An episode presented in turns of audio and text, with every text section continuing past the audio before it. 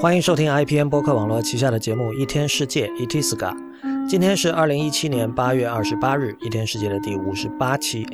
一天世界》是一个在读者和听众的支持和资助下成立的媒体计划。我们用整体性的视角观察当代社会、技术文化以及商业风景，对抗消费主义导向的论述，强调对技术与艺术的敏锐感受力以及精神和肉体上的强健。我们的口号是：What need have I for this? What need have I for that? I am dancing at the feet of my Lord. All is bliss. All is bliss. 如果您喜欢我们的节目，欢迎成为一天世界的会员。入会方法请看一天世界点 net 斜杠 member，也就是一天世界的全拼点 net 斜杠 m e m b e r。我们的网址是一天世界点 net，请大家使用泛用型播客客户端订阅收听，因为这是第一时间听到一天世界以及 IPN 旗下所有播客节目的唯一方法。关于客户端的推荐，请访问 IPN 点 li 斜杠 FAQ。好的，欢迎大家收听今天的一天世界。呃，本期节目开头先读一篇听众来信，来信的时间其实已经隔了挺久了，这是一位来自广州的听众，不鸟万先生，你好。受你的教导已经有不算短的时间，虽然没有什么可以切磋，但我不甘于迄今为止的作为听众的隐形的存在状态，所以仍写信给你。你在一天世界播客中的口气曾令我蹙眉，以至于一度退订。但缘分使然，虽然忘记了重听的契机，也不能肯定在你独特的语气和用词中是否有明确的某一点触动了我。但现在我实实在在的受着你的影响和支援。对技术和艺术的敏锐感受力以及精神和肉体上的强健，这句话曾受限于我听觉的带宽而显得急曲聱牙，今日却凭其对我所重视的价值的精准概括而每每令我赞叹。不过老实说，当见到这句话的文字版时，我又花了好些时间来理解和接受其中的顿号。虽然对你的研究领域了解有限，我却仍然乐于消化或者说消费你生产的内容。原因之一是喜欢你的语言，这是指你对语言的态度和使用方式。在英语和粤语双重背景下，你能坚持将这两种语言的使用最小化，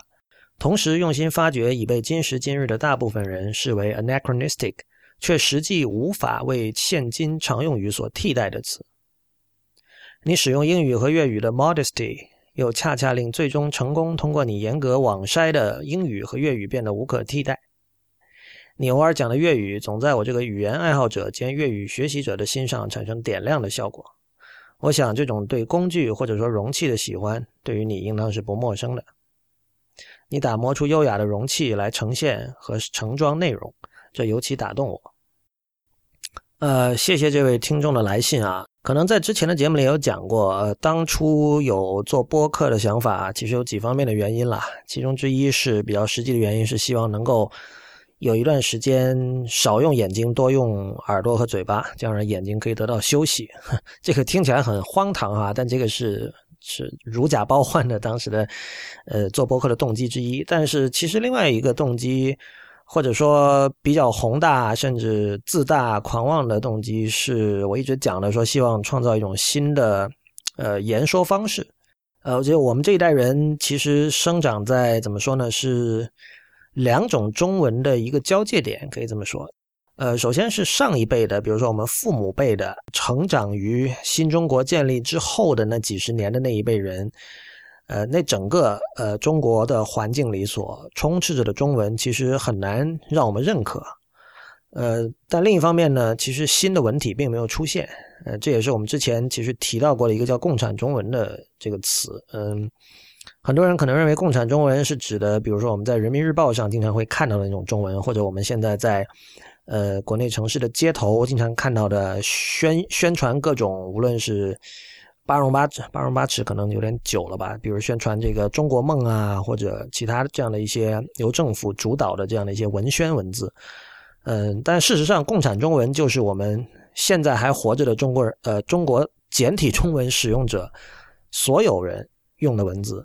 都是共产中文，呃，我们从小在这样的教育下长大，我们是很难很难，呃，应该说是不可能彻底的洗脱在政府主导下的这样的一种呃文宣文字的那样的感觉的。所有的相关词汇已经深入的进入到了我们的日常使用中，啊，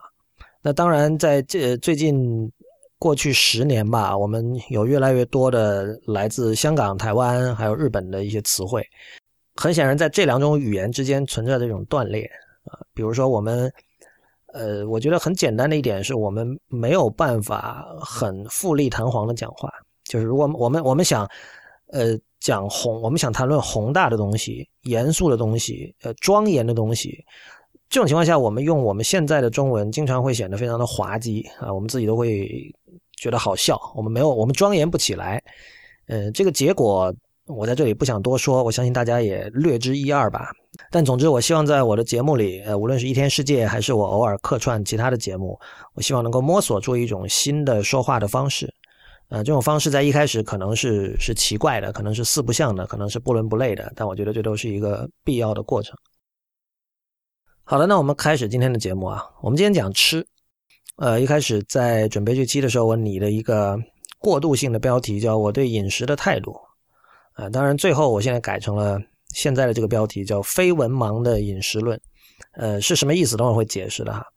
呃，首先为什么要做这个话题呢？因为首我大家知道，这并有一天世界并不是一个饮食节目，虽然我们的主题相对宽泛，呃，但仍然会以科技、呃艺术、媒体、文化为主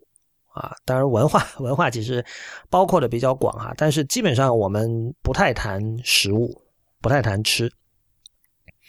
嗯，但这次要谈呢，其实这并不意味着以后饮食会变成一天世界的一个固定的主题，呃，而是由于我不太喜欢现在的饮食评论，所以我想说一说我的看法。呃，首先我反对“美食”这个词。呃，我们比如说，经常我们听到人说“美食公号”、“美食公众号”或者一个“美食自媒体”啊，我反对它的一个原因就是，首先就是为什么要美？为什么一定要是美？就是说白了，就是只有好的、好吃的食物才值得讨论嘛。呃，这句话听起来像是一句废话，但是如果你觉得它是废话，我觉得恰恰这个问题才值得问。因为我们想一下，如果我我想我们都会同意饮食是一是一种艺术。呃，如果你不愿意这么广泛的用“艺术”这个词，至少至少你会同同意这个饮食是一种创作，厨师是一种创作，就做菜就是一门手艺。在这个意义上，它跟其他的艺术门类其实可以等同视之的。那么，我们看一下，在其他的艺术门类，我们比如说，我我想，我们以前有美文这个词，但美文这个词现在听现在听起来就无比的陈旧了。就我记得我上高中的时候，我还买过一本什么类似叫《中国美文的历史》，还是梁启超写的 还是谁？就是旧的文人会有美文这么一说了。当然，当然那个时候美文可能它是有特定的所指的，但是我们今天我们不会这么来形容任何一种。其他的艺术类别，比如说美乐，或者说啊，有当然有美图了。但是你知道，就我们说美图的时候，这个是一个，首先这个可能是跟某一个商标联系在一起，但是另一方面，这是一种，就我们不会在进行认真的关于视觉艺术或图片的讨论的时候，我们说美图。为什么？因为我们从来不会假定，就是关于这个美丑的非常黑白分明的这种二元对立这个问题，在二十世纪的这个各种艺术讨论中已经被终结掉了。就是现在我们不会，比如说像电影，我们我们我们说有 trash film，对吧？有垃圾电影。这个垃圾电影其实是有它的趣味的，甚至有很多专书的，比如说有专门收录各种呃 B 级片、地下午夜场的那种电影的海报的这种画册等等。同样，就是其他的艺术门类也都有。呃，用英文说叫 "It's good because it's bad"，就是是因为它足够的烂，所以才好。就是就是因为它的某方面的这种缺陷，产生了一种特殊的趣味。这一点在我们看很多六十年代、五十年代的老电影，比如说邵氏的电影，呃，甚至现在我们回头看像呃早一点的中国大陆的电影，有时候都会有这种类似的感觉。但是为什么我们在面对食物，就同样是完全？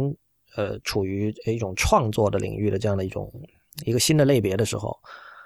呃，我们的态度会非常的非黑即白啊。我们我们会觉，我们默认我们会把美食，我们不讲饮食，我们讲美食，似乎我们讲饮食的时候，这个词语的力度不够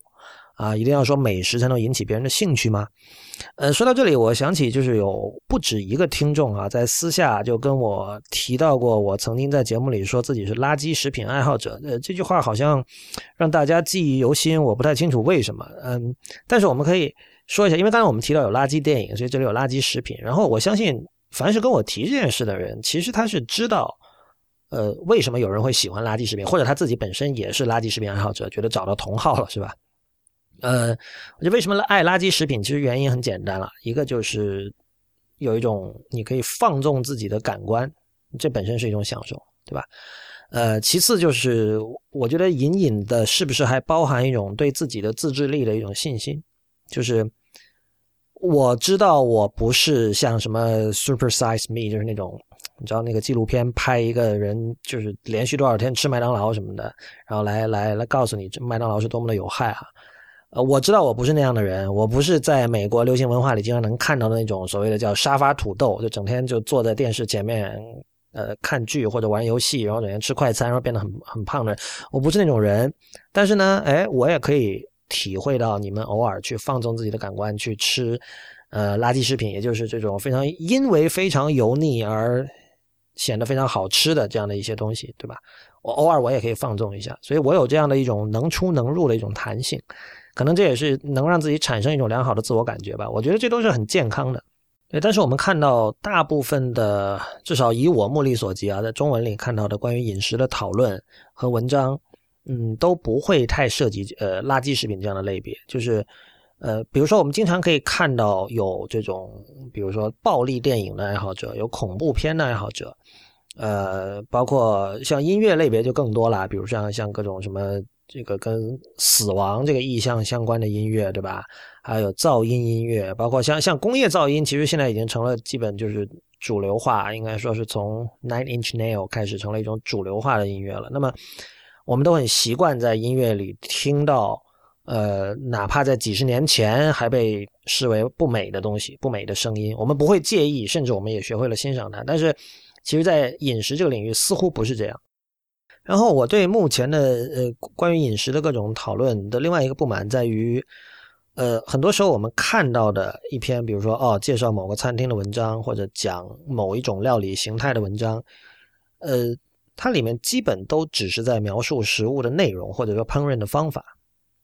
呃，我们可以想象一下，就是如果一篇乐评只去谈这个音乐的内容，呃，或者说一个这个影评只谈论这个电影说了什么。很可能是没有什么人要看的，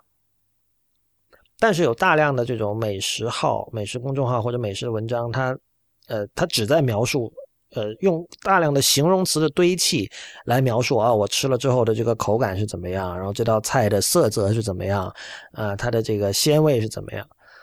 另外就是这一类型的文章往往会配上大量的图片。然后这种图片的存在，其实让这些文字变得可有可无了。或许正是这样，或许是写作者已经知道了读者他只是要看图片的，所以他其实在对文字的态度上是相当的偷懒的。就是，呃，我们知道堆砌形容词是一种最偷懒的写作法之一了。嗯，尤其是当大家觉得说，哦，我可以直接给你看图，那。坦白说，我宁愿你不写文字，你为什么要写，对吧？就除非你是告诉我，哦，这个食材是什么，这是另一回事。但是如果你出了一张图片，然后你再用大量的形容词去描述这张图片上已经出现的内容，就有点让人想起一个演讲者，呃，站在自己的幻灯片前，然后他只是读幻灯片上密密麻麻的文字，这是一种资源的浪费，而对时间的浪费。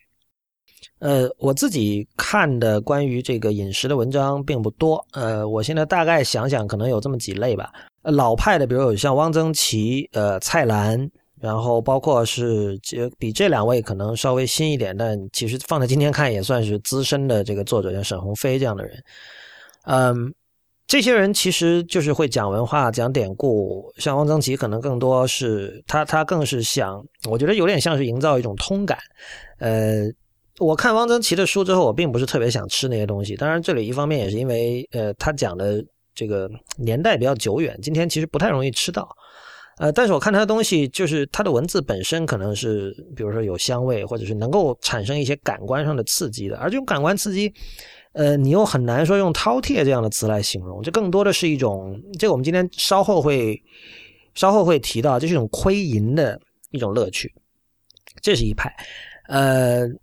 还有一个我想单拎出来的哈，我就是因为我我在这方面的这个阅读量比较有限啊，这个人可能就是大家会有不同的看法。这大概两三年前开始被国内的出版商引入，就是那个日本有一个叫北大陆鲁山人的人，这个人是年代也很古早了，他是生于一八八三年，呃，死于一九五九年。这个人本身干很多事情，他是篆刻家、画家、陶艺家、书道家、漆艺家、料理家、美食家，最后这两样其实还仿还被排在最后了。他就是那种，就是可能也是年代的缘故吧。就是首先观点非常的鲜明，而且嬉笑怒骂，他也不怕说说话得罪人什么的。呃，同样就是你看他的东西，其实更多的是你想了解另一个时代的人是怎么怎么对待饮食的。呃，然后我很多年前买的一本书叫《Secret Ingredients》，呃，《The New Yorker Book》。Of food and drink，这个是就是顾名思义啦，就是它的副标题已经说清楚了，是《纽约客》杂志上的关于呃饮食的文章的结集。呃，那么这里面其实是我比较喜欢的一类啦，就是它说白了就是文人在写吃。嗯，这个在这个西文是吧，或者说英文吧，其他西文我并不懂啊。英文世界里这是一个传统，就是你在像《纽约客》或者就类似的这种 literary 杂志上，你可以看到。很多写文化文学的人，他也在写吃，比如像这本书里有收录的有这个 Adam Gopnik，还有有 Woody Allen，还有 Malcolm Gladwell，还有这个 Calvin Trillin，还有 Peter Hessler。Peter Hessler 那篇是可能很多人看过，很有名的是他在十多年前在广州北部的一个叫罗岗的一个小镇吃老鼠的故事，非常的精彩。呃，然后最后一类就是现在风风火火的美食号。呃，或许我这样去分类，其实我最终还是想点出，呃，我对于目前的主流的呃饮食文章，就是就是美食公众号上的文章的一种不满吧。呃，我其实是希望能够看到更多像前三类的文章。那当然，如果我们从呃关于饮食的文字的种类上来，就是呃题材来分的话，大概有这么几种。我想大概就可以分为简单分为三种。呃，第一种就是菜谱和烹饪教学。呃，如果你是写，比如说关于厨具应该怎么挑选啊，或者厨具应该怎么使用、怎么保养，我也把它归到这一类。其实这个就是给呃想做菜的人看的东西，对吧？呃，第二类是餐厅推荐，这个就是给想吃菜的人推荐写的。第三类就是我们大致可以称之为饮食与文化。呃，不过这里因为文化这个词，第一是它非常的宽泛，第二就是在中文语境里经常它会产生一些误解。呃。说话的人和听话的人，可能他们理解的并不是同一个东西，所以这里我想引入呃一个概念叫 literary gastronomy，呃，这是我在策划本期节目的时候临时想出来的，然后它其实是直接来自呃音乐史家 Richard Taruskin，他说了一句话，就是 Taruskin 他的毕生的这个最最大型的作品是五卷本的这个牛津西方音乐史。然后他当年在接受《纽约时报》采访，就讲这套书的缘由的时候，他其实提到过一点，他就说，其实音乐史，或者说我所关他所关心的音乐史是 literate 的音乐史。这里的 literate 需要解释一下，因为那个 Taruskin 用这个词的这个方式还比较特别，因为我们知道 literate 它本本来的意思是就是非文盲，因为我们知道 illiterate 是文盲嘛，就是他。他可以使用语言，但不能使用文字的这样的一种人，就是无法通过抽象文符号来表达自己的思维的这样一种人。然后你如果去查字典的话，literate 的本意是就是说，呃，一个具有阅读和书呃书写能力的人。然后还有个意思是，呃，在某一个特别特定的领域，呃，显示出了教养和知识这样的人。但是其实在这里，这两个意思都都不是。他的意思是，呃。他所关心的音乐史是可以用文字来书写的音乐史。Terskin 在采访中提到，就是乐谱哈，就是呃音乐成为这个 literary 音乐史成为 literary 的音乐史的开端，其实是有乐谱、有记谱法的出现。那么，因为他这套书讲的是西方音乐史了，那么这个记谱当然我们不包括像宫尺谱啊，或者日本的某一些古典音乐的谱，那不包括，我们就说五线谱啊。呃，西方音乐的记谱，按他说是在。八世纪到九世纪这段时间，在欧中欧的北部出现的。然后他说，我们现在其实恰恰刚好处在一个记谱法正在消亡的这么一个过程中。这个过程会非常长。按他的说法，就他自己是不会活着看到记谱法的消亡，同时所有读这套书的人，在他们死之前，记谱法都不会消亡。但这个过程一定一定是已经开始了。其实这个这个问题，我之前在节目里有触及到哈，比如说一一首 Taylor Swift 的歌，它很可能是没有乐谱，或者说它有乐谱，但这个乐谱并不是那么的重要。呃，它乐谱可能会出版，这种出版很有可能是维护一个已经。呃，有了几百年历史的这样的一个音乐出版业的这个生计，这样才存在。但是，对于音乐本身来说，那个乐谱的重要性是不高的，对吧？因为我们以前讲过，就是乐谱是对呃音乐的一种非常不精确的一种一种记录，对吧？呃，这种不精确，呃，使得对音乐的再演绎成为了可能。所以我们现在有这个古典音乐演奏家这样一个行业。但是在这个流行音乐这个领域，其实不存在这样的现象。比如说。我们要听 Taylor Swift 的一首歌，我们就去听那个录音的版本就好了，因为有唱片嘛。唱片对于音乐的记录是，应该说是百分之百准确的，因为因为现在一首歌被录到唱片并发布出来之前，这个艺术家本人就这个作曲家本人是要听的，所以他一定是在理想的状况下，他会使这个音乐达到了他脑中想象的最最最应该有的那个样子之后，才把它发布出来。所以这个时候乐谱其实反而成了一个很鸡肋的东西。这意味着什么呢？就是说，乐谱记谱法的出现，意味着音乐可以被写下来了。那它可以，你可以用笔来写音乐了。更早的时候，音乐是一个就转瞬即逝的东西。比如说，有一支乐队在你面前演奏，演奏完了就没有了。如果没有记谱法的话，你你怎么去，呃，你怎么传播这个音乐，对吧？你没有办法传播，你除非把这帮这帮人再请到另外一个地方再演奏一次，对吧？那个时候的音乐不可能是 literate 的，它没有。你没有办法用书面的形式、用文字的形式把它记录，然后进行讨论，然后进行传播。Taruskin 为什么要强调这一点呢？就是他一直认为西方的正统的音乐学研究一直忽略了呃音乐的社会维度。比如说，我们我们我们看，如果我们要讲 Beatles 或者要讲 Bob Dylan，我们不可能忽略社会维度。那当然，这个有一方面是因为他们有歌词，尤其是像 Bob Dylan 这种。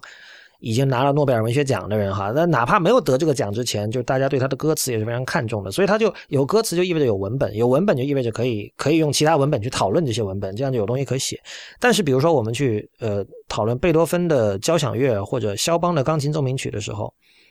呃一直以来其实有一种倾向，就是所谓的绝对音乐，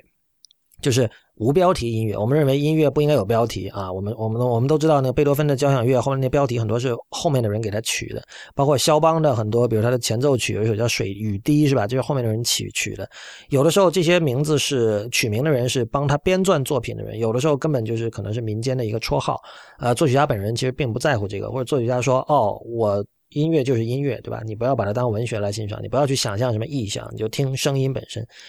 Terskin 其实是反对这样的说法的，就是，嗯，哪怕是肖邦和贝多芬的时代，他们的创作其实跟当时的社会事件和当时的历史是分不开的。关于这一点，其实一直以来零星的也有著述在讲啊，比如说像有学术界有专门研究，在几百年前，呃，欧洲刚刚出现那个现代意义上的中产阶级的时候，这种中产阶级的兴起和音乐演奏实践。的之间的关系，它怎么促进了音乐演奏的时间的这种变化，等等等等。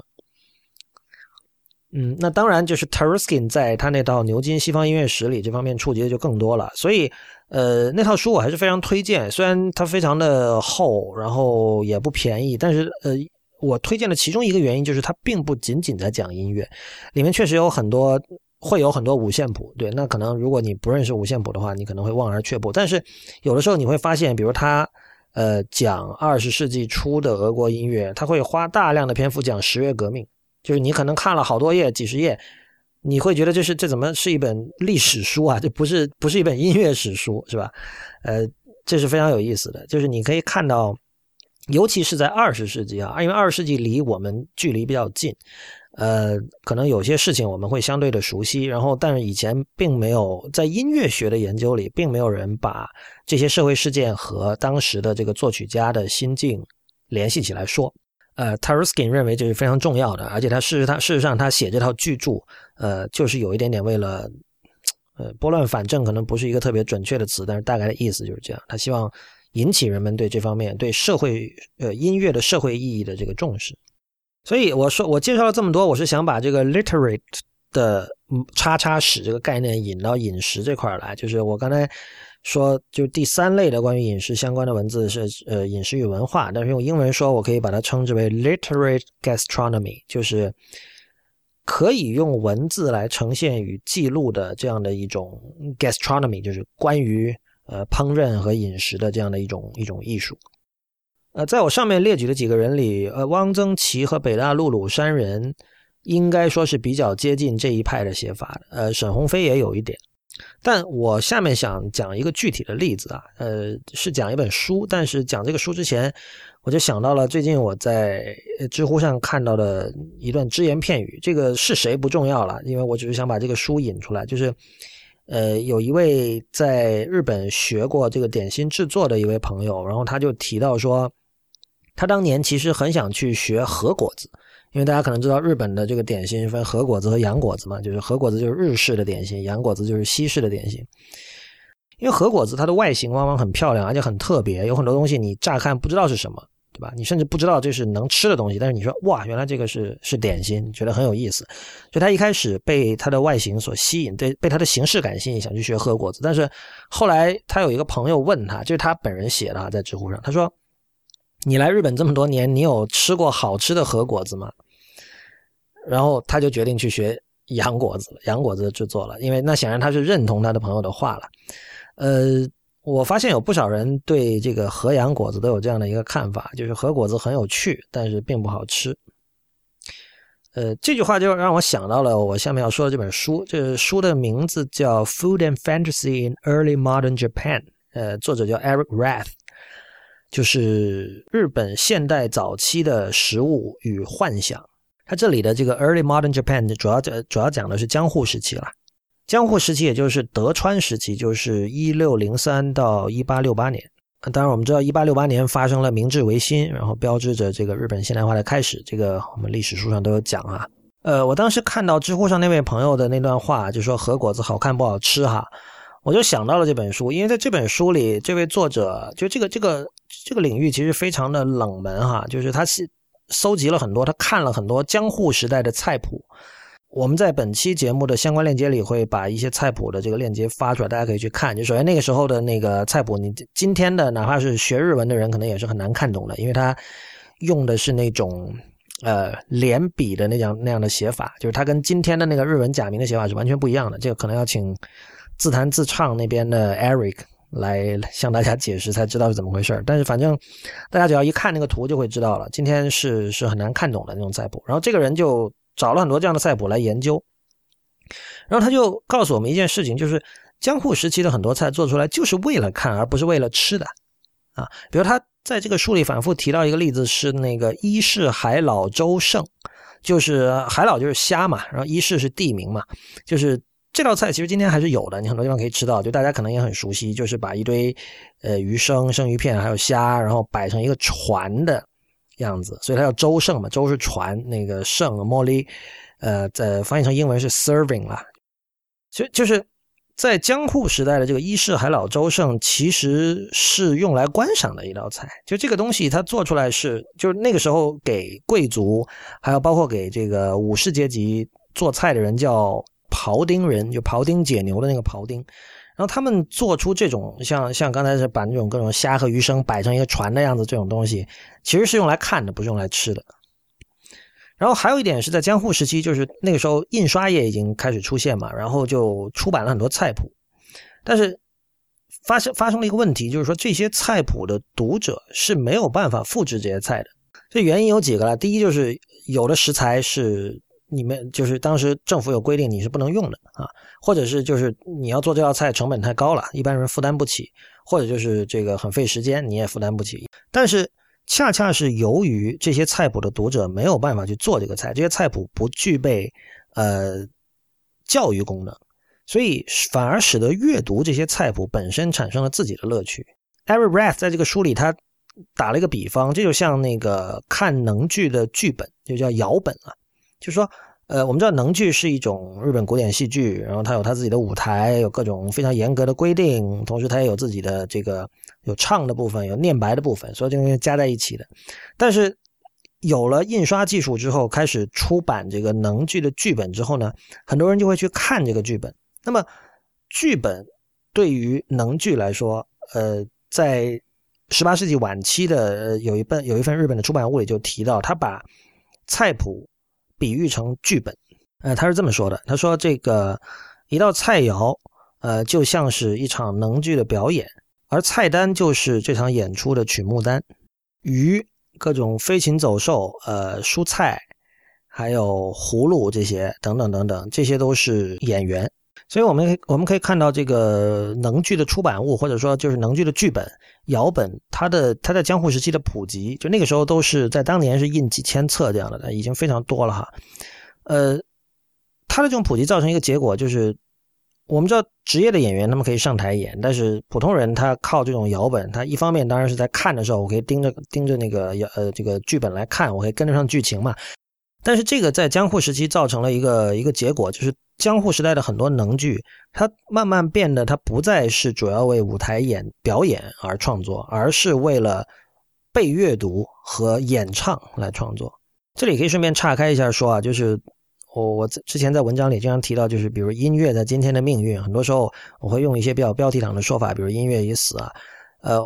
如果说能剧在当时有这样的变化，其实我们可以想一下，就是如果音乐慢慢的变成一种辅助品，而不是拥有独立生命的东西，其实从历史的长河看是并不奇怪的，对吧？因为如果是这个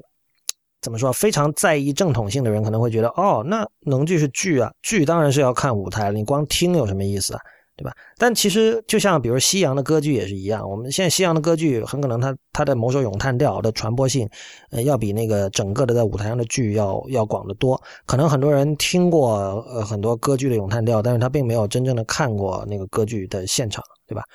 这都是非常正常的。所以如果音乐慢慢的变成，比如说以以后音乐的创作者主要是在给影视和游戏配乐，然后。去听音乐的人，往往也是哦，我先喜欢玩一个游戏，然后我发现，哎，这个音乐不错，然后我再听这个音乐。我虽然会为这样的一个未来感到有点悲伤，但我不会感到意外。好，回到主题啊，就是所以刚才讲到，就说菜谱在江户时期，它拥有了自己的独立的生命。这而而这个所谓独立生命，并不像今天哈，我们知道今天仍然有很多家庭主妇，她喜欢收收集菜谱。那收集菜谱当然是一方面，就是有备无患嘛。就我那我希望我的家庭料理不断能够。呃，翻新能够玩出花来，所以他会研究各种菜谱。嗯，不是这个意义上的独立生命，那就不是说它作为一个出版类型，它可以是满足一个 niche 人群的需要，而是说江户时期的那种菜谱，它已经不是为了指导做菜而存在了，它没有实用价值，而是提供一种被这本书的作者 Eric Grath 称作一种窥淫的快乐。这里需要解释一下“亏淫”这个词啊，因为这个在中英文里还是有一些差异的。亏淫英文原文是这个 voyeuristic。vo 呃 voyeuristic 这个词呢，就是当然它呃一般人听到中文“亏淫”两个字能想到的东西，它确实也是它的第一含义，就是呃当你看到其他人的性行为，或者比如看到裸女的时候，呃你所产生的那种快乐，这这是一种亏淫。但是它还有别的意思，就是。你如果去查字典的话，查英英字典是有一个意思是说，用中文就是怎么说啊？把自己的快乐建立在别人的痛苦之上，因为他那个释义是说，这个 deriving or relating to enjoyment from seeing the pain or distress of others，就当你看到别人的痛苦和烦恼的时候，你所产生那种快乐。你可以看到，就是这里很有趣啊，它这个英文的释义是一种。非常平白的方式把这个东西说出来，就他并没有觉得说这个是一定是一个非常不好的东西，不像我们说把自己的快乐建立在别人的痛苦之上，这个是一个一听就是一种呃品德上的缺失啊。呃，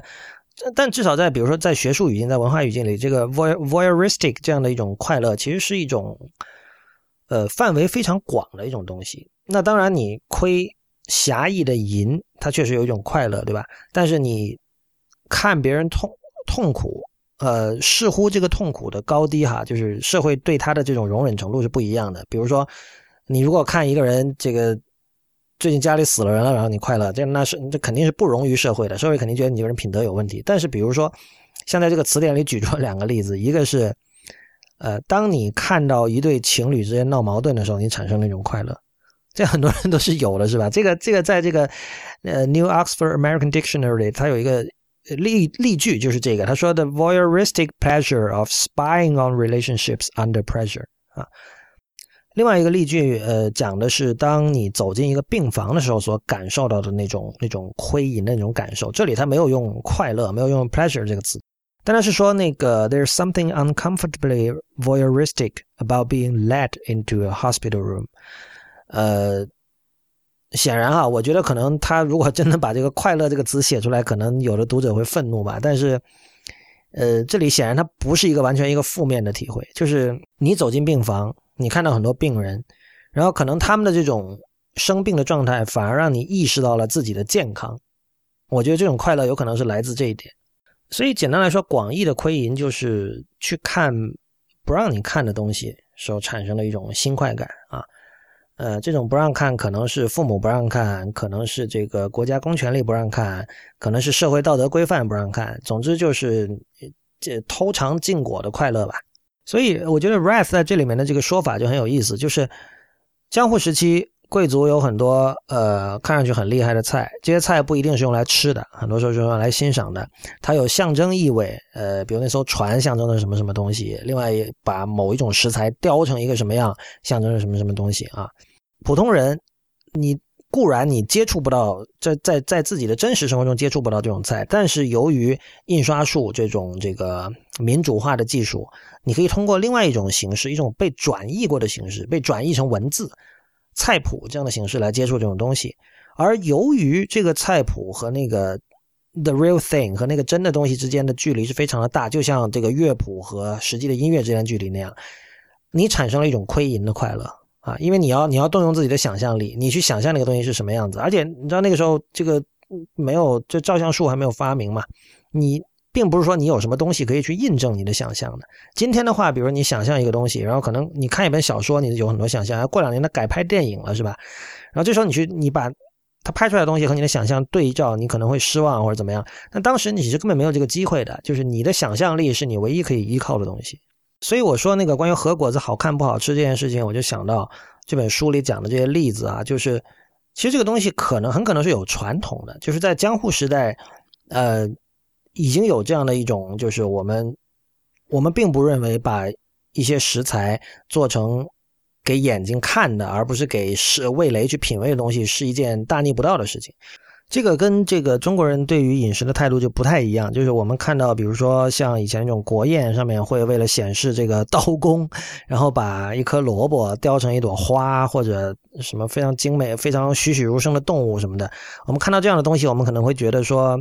不会想去吃它，而这种不会想去吃，不会不不是说哦这个雕成兔子，这个兔子很可爱，我咬不下嘴，而是说我们会觉得吃的东西不应该是这样的。但是在日本似乎是有这样一个传统，我觉我不知道这件事情，当然我没有研究过了，但我不知道这个跟现在的这些核果子，呃，会不会有一些关系？所以，我我觉得《Food and Fantasy in Early Modern Japan》这本书的有趣的地方就在于，它其实它有点像我刚才讲 t a r u s k i n 写这种 literate 的音乐史一样。它的重点慢慢的从这个食物本身，呃，过渡到了这个关于食物的书写本身，因为他想讲的恰恰是呃关于食物的这种文字，呃，很多时候就是菜谱是如何让人们可以去产生 fantasy。他这里讲的 fantasy 是指这些人阅读了菜谱之后对菜产生的那种 fantasy，而这种 fantasy 一定不是说，呃，像我们今天看了一篇这个公众号上的文章。说哪里的牛排是什么用什么什么神户牛肉或者的的怎么样怎么样，然后又用了什么样的刀工，或者说我们看了哪里的分子料理，呃，他把比如说把什么这个清口的壳做成可以吃的，然后我们就会想象哇，哪天我要是能够凑够钱去吃该多好。不是这样的一种 fantasy，而是一种呃终结于自身的一种幻想，可以这么说。就是前面一种 fantasy 是说。它可能终结于哦，我终于去了那家餐厅，而江户时代的这些菜谱让你产生了 fantasy，它本身就是目的，就是这种这种意淫吧，或者我们用用今天常用的词来讲，这种意淫本身就是目的，而不是说作为一座桥梁，让你想着说哦，我赶快要赚钱，要存钱去吃那样的餐厅。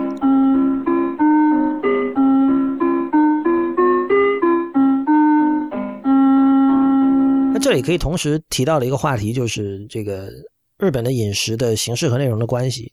呃，我可以讲一个自己之前的故事，就是有一次我去朋友的公司玩，然后中午我们跟他们一起出去吃饭，然后中间就路过，这是发生在东京啊，就路过了一间正在做活动的一个咖啡店，这家店新开，然后他当时就是反正就是你你如果拍了你在那儿喝咖啡，然后发到那个 Twitter 上，他就可以给你请你免费喝咖啡，就是这样一个营销活动，但是。呃，它这里面用了“口大瓦利”这个词。那“口大瓦利”呃，写成汉字就是“拘拘泥”的“拘”啊，拘束的“拘”，就是这个词在日本的这种十四经常可以看到。就是说我们呃非常怎么说啊？这跟我们说的职人精神其实基本是差不多的意思吧？就是我们特别拘泥于这这里的“拘泥”是正面的意思啊，拘泥于这个细节，各种工艺用了很多心思，呃。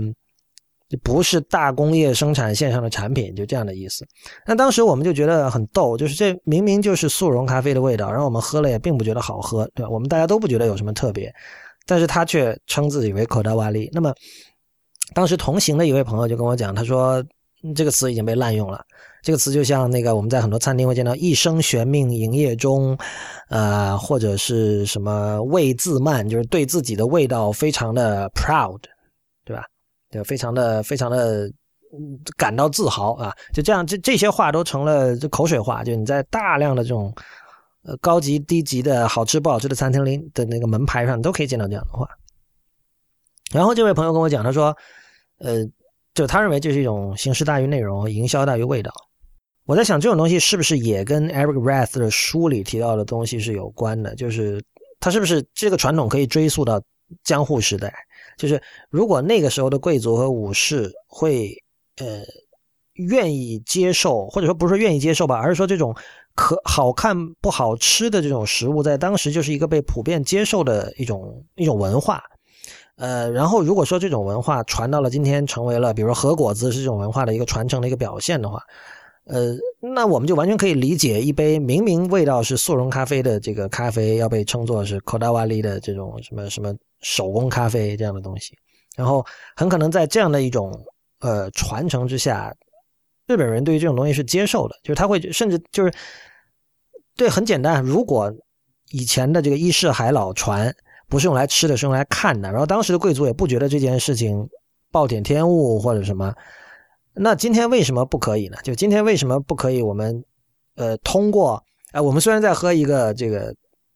速溶咖啡，但是我们通过 fantasy，通过 Eric Red 所说的 fantasy，让这杯速溶咖啡成为所谓的口袋瓦利的这种这种职人咖啡呢？这个听着就是以中国人的思维来看，听着非常的阿 Q 啊，非常非常的自欺欺人。呃，但其实自欺欺人应该说是艺术艺术欣赏实践中不可缺少的一个环节。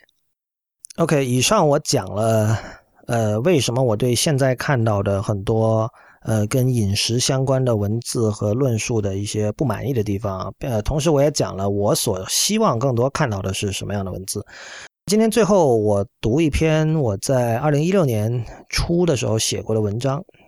呃，也不是说自卖自夸吧，但至少这个是呃，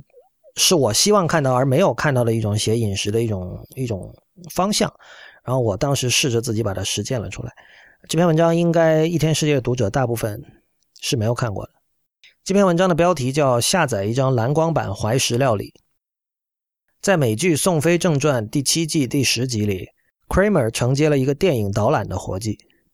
当他兴奋地向 Jerry 和 George 推销特别版的《斯巴达克斯》放映活动时，George 问 ：“Why would I spend seven dollars to see a movie that I could watch on TV？” Well, why go to a fine restaurant when you can just stick something in the microwave? why go to the park and fly a kite when you can just pop a pill? 这是一九九五年的剧集，二十年后，这个问题依然没有解决。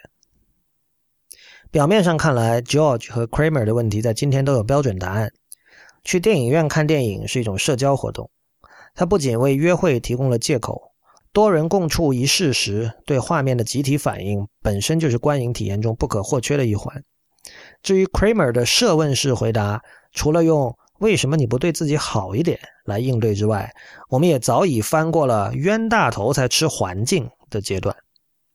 优雅的布置、贴心的服务以及一分钱一分货的满足感，都是用餐仪式中合理的组成部分。打住，一分钱一分货。至少有一部分美食家是愿意相信自己对餐厅食物品质的判断是完全独立于价格标签的。我可以花两千人民币吃一顿法餐，但这不代表我不懂得欣赏纽约街头两美元的热狗。正如一度象征着反主流的另类音乐，终究也被主流唱片工业吸纳，成了营销人员 Excel 表上的一个分类。任何低端食品在今天都有可能在话术的操纵下向上攀爬。最终，中产阶级一边自我感觉良好的吃着十刀的 boutique 热狗，一边感慨：想当年他们家的热狗还是两刀一个呢。这是发送给美食家们的信号，告诉他们该去寻找新一代的两美元热狗了。一分钱一分货，原来你竟然是那种选餐厅只看价钱的肤浅货色啊！而另一方面，我们当然也有信奉一分钱一分货的美食家。这一派人会尤其喜爱那种价格和环境不相称的餐厅。背后的逻辑是：如果这样的破烂环境都能卖这样的价格，味道一定不差。我可不是那种看环境挑餐厅的人。不过这并不是说我吃不起那些。谢谢。诸位不觉得奇怪吗？让我们再回到 George 开头的问题：二零一六始终不是一九九五。首先，去电影院看电影和在家看电影的花费相差无几，无法和帮衬高级餐厅与在家做饭，即便不是微波炉之间的差别相比。更重要的是，电影院和家庭影院究竟哪个体验好，已经成了见仁见智的问题。观众甲喜欢跟一百人一起哭、一起笑，但观众乙更喜欢待在家里抱着枕头哭。此外，对于美国的中产阶级而言，家庭影院的卫生程度高于电影院。也是司空见惯的事。换句话说，假设你要看的电影既能在电影院看到，也能在家里看到，你的决策很可能并非取决于价钱。假设一位普通的电影爱好者想在网上写影评，他几乎从来不必在文中提及价格因素。这顿饭要吃掉我半个月工资，但依然推荐大家去吃。这种句子是不会出现在影评里的。它同样也不会出现在乐评和书评里，这就是电影、音乐、文学和实物的重大区别。实物没有被媒介化，你买不到黑毛和牛火锅的 CD 或黑胶唱片，也下载不到鸡豆花的 1080P 文件。在未知道播客里，席妙雅很早就批评过美食界的纯手工打造胡话。但是，虽然今天哪怕再讲究的牛排店也未必会自己养牛，但烹饪整体而言确实是一种纯手工劳动。如果我喜欢吃蒋寻做的菜，那么每次我要吃的时候就必须耗费蒋小姐的两个小时，哪怕吃的是同一道菜。与之对应的是唱片发明之前的音乐，你要听肖邦的第二钢琴奏鸣曲，就必须耗费某位钢琴家二十分钟的时间，而今天你只用耗费自己的二十分钟。音乐、电影和文学的再生过程已经不需要活人参与，而是由媒介，也就是光碟、书籍或者数字文件代劳。这保证了他们可以在同样的品质下被轻易的反复消费。正因如此，我们才得以把审美活动和价格分割开来。相对而言，这三个领域里的鄙视链更多基于趣味而非财力建立。这是很复杂的问题。二十一世纪以来，音乐、电影和文学的媒介化进入了更激进的阶段，编辑成本无限趋近于零。印制两张 DVD 就要花费印制一张 DVD 两倍的价格，但两个 MP4 文件显然并非如此。人类文明的这三项成果率先进入了所谓后稀缺时代，要多少有多少，如假包换的一辈子都听不完。过去几十年里，文学、电影。和音乐的审美标准与品味原则成了越来越难以说清的玄学。这真的和审美与价格的割裂无关吗？相比之下，食物的处境较为幸运，它不可以重复消费，哪怕是 Soylent，喝一瓶就少了一瓶。而作为一种个人表达的烹饪，由于直接涉及大量无法标准化的人力劳作，边际成本势必无法下降。这毫无疑问，在美食家，尤其是如今大行其道的非职业美食家的社会里，分出了层级。大量的美食评论文章终极赞颂的，正是一种不可替代的稀缺性体验。无论那是用某种特别方法养育的黄牛，还是一年只有十天可以采摘的蔬果，还是利用 Alphabet 最新发明的瞬间转移技术从欧洲移来的生蚝？正如今天已经被合理化的餐厅装潢和服务态度一样，这些体验毫无疑问会成为审美活动的一部分。但假若有一天，所有这些体验都可以像播放一首 MP3 一样被重复消费，我们的判断标准又会发生什么变化呢？如果去问一位厨艺已达化境的高端餐厅名厨，你是不是希望有更多的人有机会享用你的美食？我想，不管他嘴上说什么，心里想的恐怕都是希望。但这我也没办法呀。如果您读到这里认为我是一个想否定一切用餐仪式感的左派的话，我只想说，我多么希望在电影、音乐和书籍的领域也可以有这样的没办法。感谢您收听第五十八期《一天世界》，Itiska。一天世界是一个在读者和听众的支持与资助下成立的媒体计划。如果您喜欢我们的节目，欢迎成为会员支持一天世界。入会方法请看一天世界点 net 斜杠 member，一天世界的全拼点 net 斜杠 m e m b e r。我们也支持直接通过支付宝打款入会，只要将款项打入我的支付宝账号 hi at 如一点 li 即可，也就是 h i at r u y i 点 l i。年付会员三百四十元，月付三十四元，年付有八五折优惠。我们的网址是一天世界点 net，请大家使用泛用型播客客户端订阅收听。我们在新浪微博是 at 一天世界四个汉字 i p n，在 Twitter 和 Instagram 都是一天世界的全拼 i p n。同时也不要忘记访问一天世界的博客，博客的地址是 blog 点一天世界点 net。另外，我们还在 Telegram 有名为一分世界的 Telegram 频道，它的地址是 t 点 me 斜杠一分世界的全拼。最后，欢迎您收听 IPN 播客网络旗下的其他精彩节目：陛下观、无次元、太医来了、硬影像、流行通信以及时尚怪物。我们下期见。